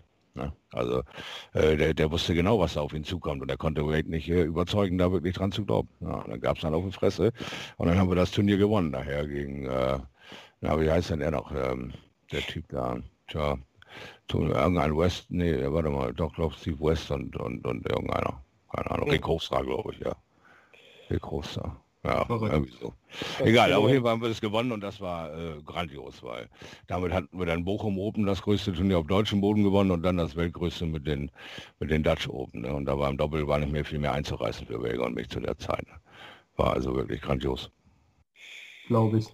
Ja, Ja, kleiner Ausflug in die Dutch Open Historie von dir, auf jeden Shorty. Fall. Ähm, einer der größten Erfolge auch Da- Deutschland zu der Zeit, definitiv. Also das hat auf jeden Fall auch nachgewirkt. Ähm, kommen wir nochmal zurück. Ich habe noch ein, zwei Sachen, bevor wir dann nochmal, genau, wie Kevin gesagt hat, Q-School, ähm, UK Open dann nochmal ansprechen. Ähm, wenn man dich ja so anschaut, das bist du nicht so der, der typische Data, sag ich mal. Du bist ja schon durchaus sehr, sehr sportlich. Kann man ja, denke ich, auch durchaus so sagen.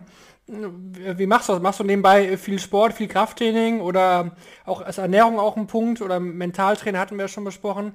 Ähm, welche, welche Schwerpunkte setzt du da? Vor Corona war Kraftsport definitiv äh, äh, wichtiger Punkt in meinem Leben. Seitdem die Fitnessstudios zu sind, ist es halt relativ schwer, das noch halbwegs aufrecht zu erhalten. Ähm, ja, aber es wird auch, ich mache daheim immer noch was. Ist zwar nicht mehr äh, in der Intensität wie vorher, aber ich denke, sobald die Fitnessstudios wieder aufmachen, werde ich da auch wieder genauso angreifen, weil ähm, das ist, glaube ich, auch noch so ein Knackpunkt, warum es damals bei mir mit dem Dart so gut geworden ist. Ich war so die ersten Jahre, äh, sagen wir es mal so, nicht der schlankste. Und dann kam irgendwann so der Sinneswandel durch meinen besten Kumpel, der mich dann angefangen hat, mit ins Fitnessstudio zu nehmen. Dann wurde das auch immer besser, immer mehr und man hat sich körperlich besser gefühlt und dann hat es auch im Daten diesen äh, Knackpunkt gegeben, dass es halt dadurch besser geworden ist, meines Erachtens. Deswegen gehört das äh, auch fest, äh, fest zum Leben dazu. Ich brauche das auch, ähm, den Sport dazu.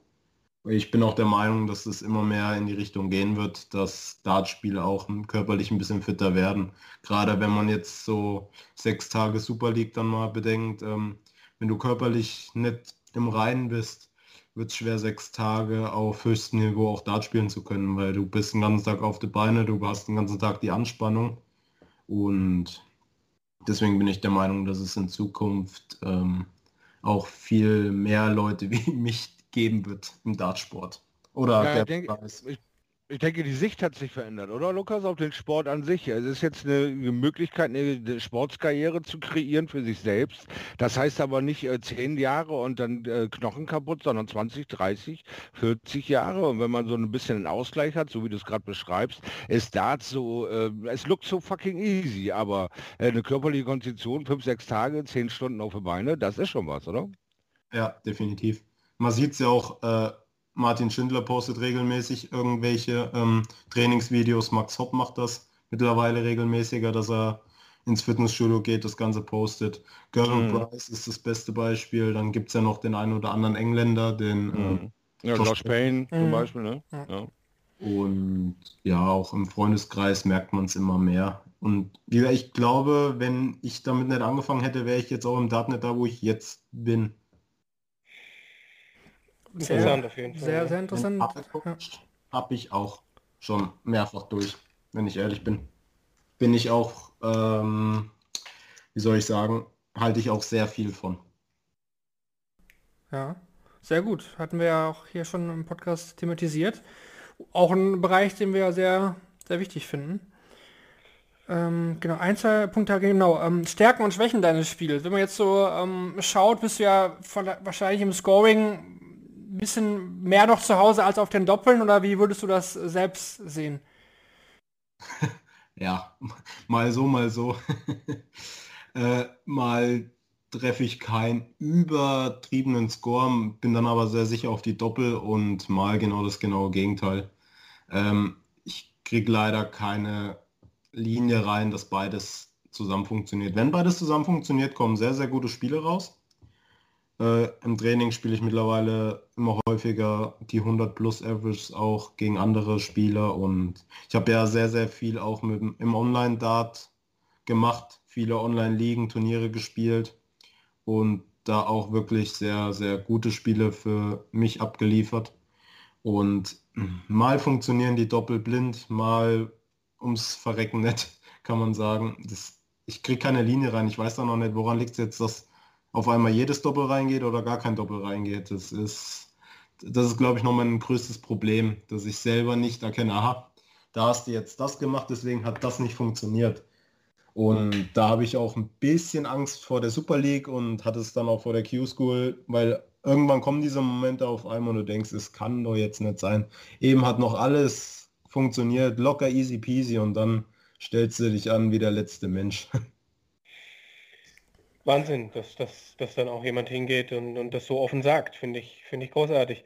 Ähm, Q-School, Marvin, können wir, können wir den Übergang nahtlos machen oder Ja, äh, nee, können, okay. wir, können wir gerne machen. Wir sind ja froh, dass Lukas da ist, weil ähm, ja. du bist ja im Halbfinale ausgeschieden bei dem Turnier jetzt von, von Dart Deutschland. Uns würdest du jetzt wahrscheinlich äh, gleich das Finale spielen, ne? Also ist ja dann gleich zwischen äh, Fabian Schmutzler und äh, Franz, ne? Also können wir froh sein, dass du dir Zeit genommen hast. ja, genau. Q-School, mit, mit welchen Erwartungen bist du hingegangen und wie hast du selbst die Q-School erlebt? Äh, wie, wie sehr bist du mit dem zufrieden, was du da abgeliefert hast? Äh, wir haben es, glaube ich, so analysiert, dass wir gesagt haben, wenn man über Lospech redet, dann muss man auch über Lukas Wenig reden. Im Nachhinein sage ich das auch, ja. Äh, ich bin, ja, Erwartung. Auf der einen Seite habe ich mir gesagt, ich würde gerne irgendwann mal die Tourcard haben, vielleicht auch in diesem Jahr, weil das Training zur Q-School ist dann gut geworden. Dann habe ich aber gesagt, ja gut, Q ähm, ist, ist schwierig und es wäre mega geil, wenn ich es schaffe und äh, für die UK Open mich zu qualifizieren. Und nach der Q-School habe ich gesagt, so wie ich jetzt gespielt habe, bin ich enttäuscht, dass es im Anführungsstrich nur der 17. Platz war. Aber rückblickend denke ich mir, es ist besser so, dass es noch nicht gereicht hat, weil ich einfach merke, da fehlen noch 5 bis 10 Prozent, die ich mir vielleicht erst noch anders antrainieren muss, ähm, dass es dann auch wirklich fruchtet. Nicht, dass ich vielleicht die Tourcard mir hole und dann auf der Tour so abkacke und ähm, mich dann selber so kaputt macht, dass es vielleicht schon früher vorbei ist, äh, wie ich mir das Ganze erträume. UK Open, du hast das angesprochen, da hast du dich dann dafür qualifiziert. Ich, ich finde das auch stark. Also es gibt genug Spieler, auch aus Deutschland, die das alles gar nicht so im Kopf haben, die, die, die im Vorfeld gar nicht so genau wissen, was muss passieren und dann kann ich mich noch für das qualifizieren. Aber finde ich gut, das zeigt auch deine Einstellung zum Sport, dass du, dass du weißt, worum es geht und, und das auch äh, im Blick hast und so weiter. Ähm, UK Open hast du dann gespielt, äh, hast dich auch gut verkauft und äh, ich glaube, relativ unglücklich oder ja, also das, da hättest du gar nicht im ersten Spiel unbedingt rausgehen müssen. So, so habe ich es jetzt erlebt als jemand, der an dem Tag die, die Berichterstattung für Daten.de gemacht hat.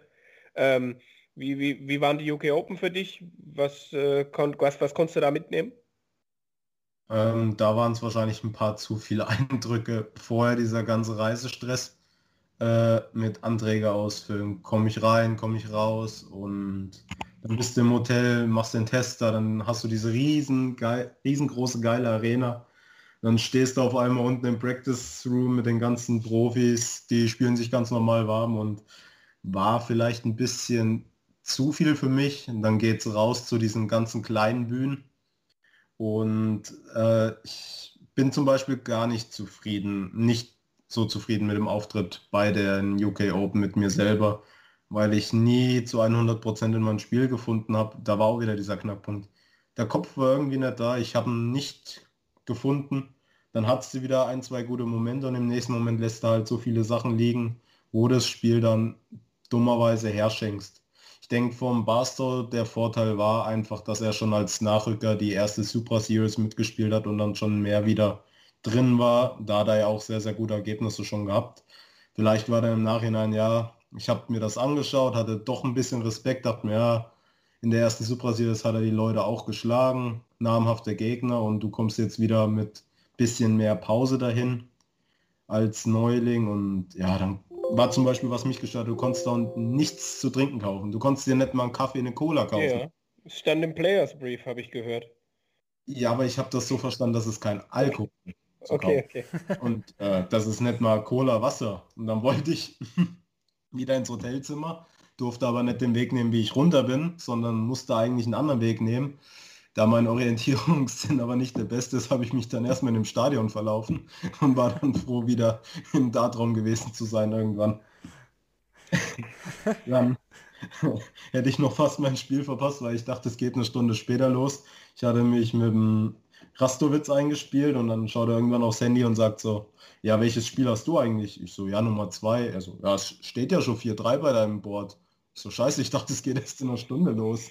So, Im Nachhinein betrachtet waren das zwei, drei Faktoren, die wahrscheinlich dann ausschlaggebend dafür waren. Aber auch Dinge, aus denen man lernen kann für die Zukunft. Ne? Also wenn man dann da wieder ist und so, äh, die, die, man dann in der Zukunft auch anders machen kann. Also es war jetzt dein erstes Major-Turnier, ne? Mhm. Ja. Super League, Super League haben wir ja eben gerade schon mal thematisiert. Äh, wie, wie, wie ist da, also ich glaube, bei dir kann man rauslesen, dass du, dass du relativ trainingsfleißig bist. Ähm, hast du das jetzt für die Super League dann nochmal hochgefahren oder sagst du, das, was ich im Vorfeld nicht, äh, also das, was ich das ganze Jahr über nicht trainiert habe, das äh, kriege ich jetzt auch nicht aufgeholt, so nach dem Motto? Nee, jetzt zur Super League hin habe ich, mache ich also zumindest die Woche schon mehr. Ich muss sagen, die letzten eineinhalb Wochen davor äh, war ich noch viel unterwegs, habe viel Freunden beim Umbauen und so geholfen da habe ich mich dann trotzdem noch täglich ans Board gestellt, meine halbe Stunde bis Stunde gemacht. Es war aber bei weitem nicht so effektiv. Äh, und jetzt im Vorfeld trainiere ich wieder viel mit dem Hempel zum Beispiel.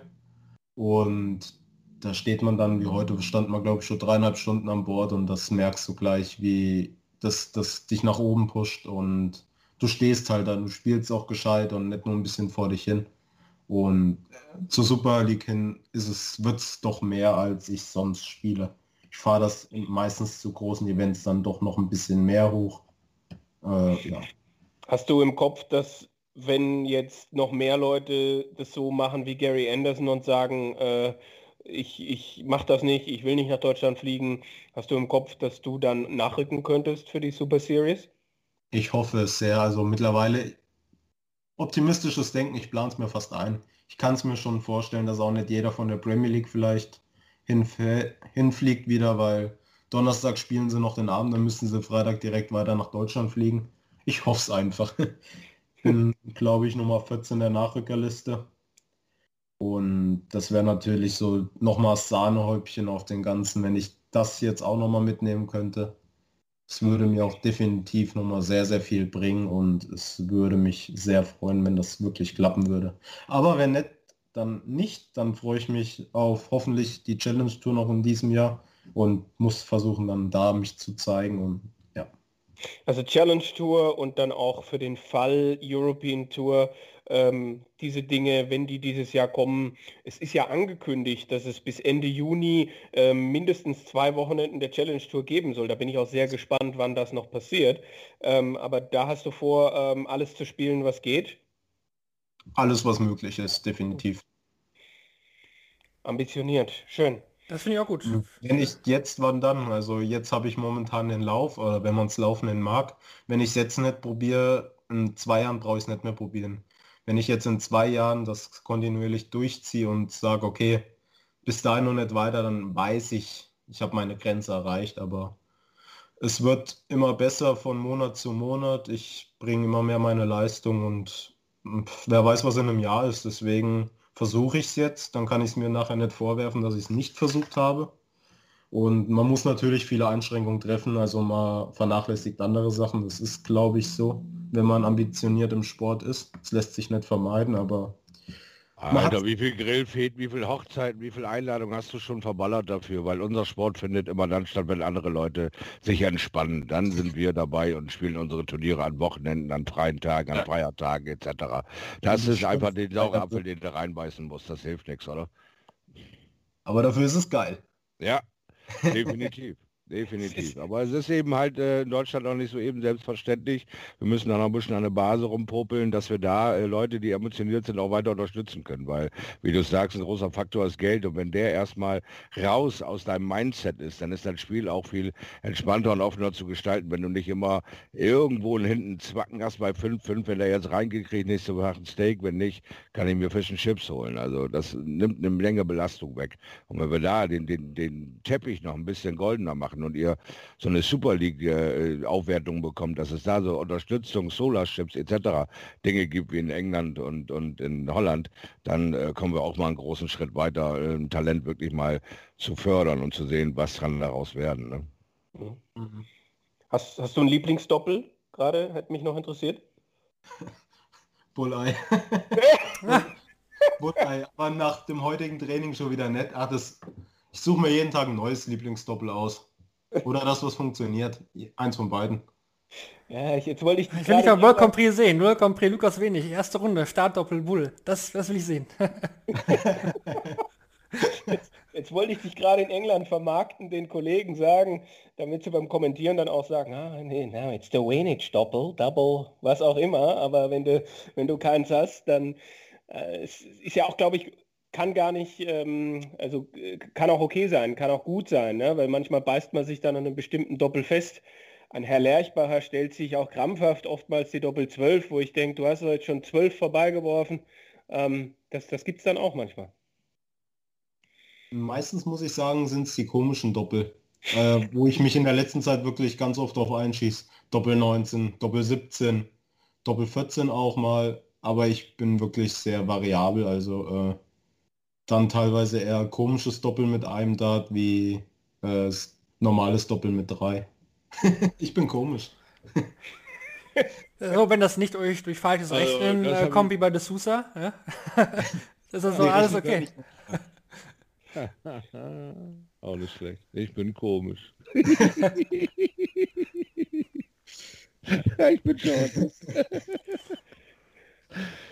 Ich bin sehr begeistert. Tolles Ja. Gespräch. Ja, ich, ich habe auch äh, viel mitgenommen auf jeden Fall. Also ich denke, dass äh, äh, du auf jeden Fall ein Name bist, den man definitiv im Auge haben muss, kurzfristig und langfristig. Ich habe auch die These, glaube ich, äh, aufgestellt, in unserer super äh, Q-School-Analyse war es, dass hättest du gegen Marianovic gewonnen am letzten Tag, hätte ich dir auch fast, äh, hätte ich darauf gewettet, dass du die Tourkarte auch holst. Aber das ist nun mal jetzt äh, nicht passiert und du hast da noch große Ziele und die wirst du, denke ich, wenn das so weitergeht, auf jeden Fall auch erreichen. Und wir äh, freuen uns natürlich, das begleiten zu dürfen. Ja. Ja, ich bedanke mich dafür, dass ihr das tut. Eure Seite ist top. Zeige ich gerne anderen Leuten und gebe ein bisschen damit an, dass einer sowas aufführt. Ja, das äh, immer gerne. Ne? Also Werbung Ja. für unsere Seite, da sind wir natürlich, freuen wir uns natürlich auch, ne? Das kann man natürlich äh, auch so sehen. Ja, also wenn Shorty nichts mehr hat, hast du noch was, was du noch brennend interessiert, Shorty, oder hast du schon äh, genug mitgenommen?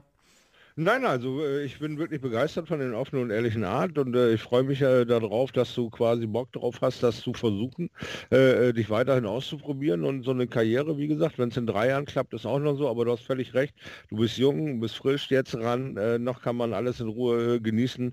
Und äh, 8 bis 16 Uhr Jobs gibt es nur wie Sand am auch noch in zehn Jahren.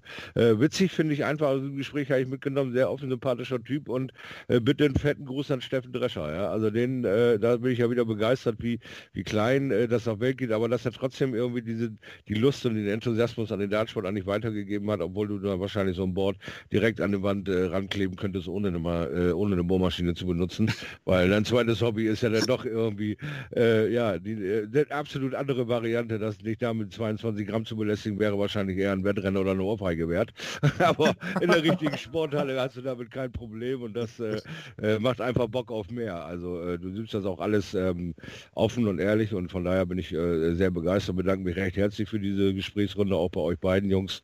Und ihr wisst immer, wenn ich so eine Abschlussrede halte, dann muss ich los, weil irgendwann brennt mir der Magen durch. Ich habe Hunger. Ja, wir auch. Wir auch.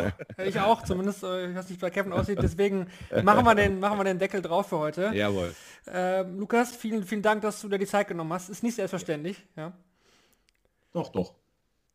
Und Das schön. Das ja, das freut uns. Und wir hören uns dann nach der Super League wieder, wenn der Sieger feststeht. Danach werden wir die neue Folge von Short League aufnehmen. Für heute war es das. Vielen Dank fürs Zuhören und dann bis zum nächsten Mal. Macht's gut. Ciao. Ciao, ciao. Ciao, vielen Dank.